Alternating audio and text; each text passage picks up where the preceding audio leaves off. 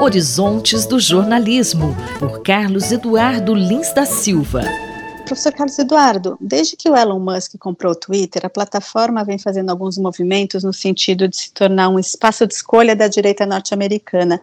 O que o senhor gostaria de comentar a esse respeito? O Elon Musk é um personagem ímpar. É um desses milionários arrogantes e extremamente cheios de si. Foi grande amigo do Donald Trump, esteve aqui no Brasil recebido com todas as honras pelo presidente Bolsonaro e desde que comprou o Twitter transformou essa plataforma num verdadeiro inferno. Ele entrou em abril do ano passado, um processo que eh, demorou meses para se concretizar, muito litigioso com os antigos donos, acabou conseguindo comprar o Twitter, demitiu um número imenso de funcionários e garantiu que faria do Twitter um espaço apartidário para a liberdade de expressão. Como Bolsonaro, como Trump e como outros, o Musk usa essa expressão liberdade de expressão como se fosse uma coisa que correspondesse ao significado real das palavras.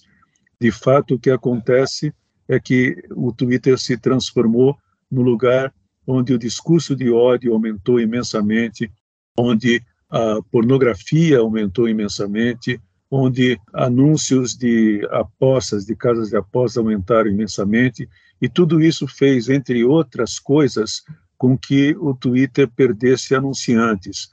Desde que o Elon Musk tomou o Twitter, os anúncios da plataforma diminuíram em 59%, segundo revelou na semana passada o New York Times.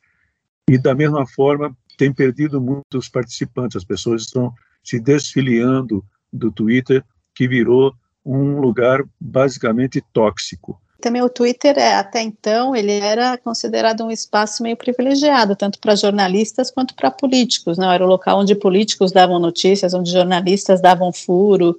Exatamente, o Twitter era o, a plataforma preferida dos jornalistas, de um modo geral.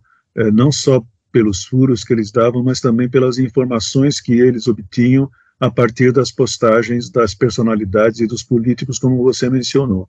E como você também mencionou logo no começo, o movimento que o Musk tem feito parece ser o de tentar substituir a Fox News, que, como nós sabemos, depois de ter se engajado totalmente na campanha e na administração do presidente Trump, passou por diversos problemas e acabou sendo processada é, por pessoas e empresas que eles difamaram durante a campanha presidencial é, passada nos Estados Unidos e tiveram que pagar a maior multa da história desse tipo de processo nos Estados Unidos. Nesse movimento que ele está fazendo, Musk, ele é, fez uma coisa bastante inédita para donos de meios de comunicação. Ele participou pessoalmente do lançamento da candidatura presidencial do governador da Flórida, Ron DeSantis, que é tão ou mais à direita do que o Donald Trump. E ele está tentando conseguir a nomeação, a indicação do Partido Republicano. E o evento que foi feito na, no espaço de áudio do Twitter foi um imenso fracasso. Durante 30 minutos saiu do ar, as pessoas não conseguiram acompanhar, e a participação do Musk foi alguma coisa perto do bizarro.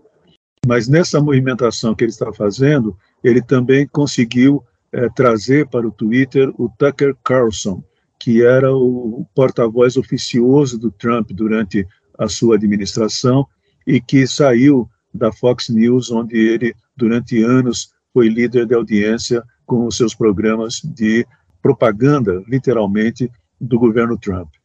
Então, o Twitter vive uma crise imensa, perdendo associados, perdendo participantes, perdendo anunciantes, é, perdendo prestígio, e o Musk é o responsável maior por essa situação.